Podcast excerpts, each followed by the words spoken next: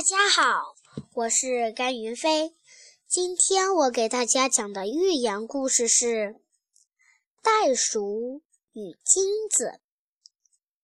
一只老袋鼠带着他的孩子出远门，当他走累了，放下孩子休息时，发现身边有一堆金子。老袋鼠看了看金灿灿的金子。仍然把自己的孩子放在袋里。路边的小草对袋鼠说：“你不会用你的鼠袋装上满满一袋金子？”“不。”袋鼠说，“我还是要我的孩子。在母亲的心中，失去了孩子，金子一钱也不值。”谢谢大家。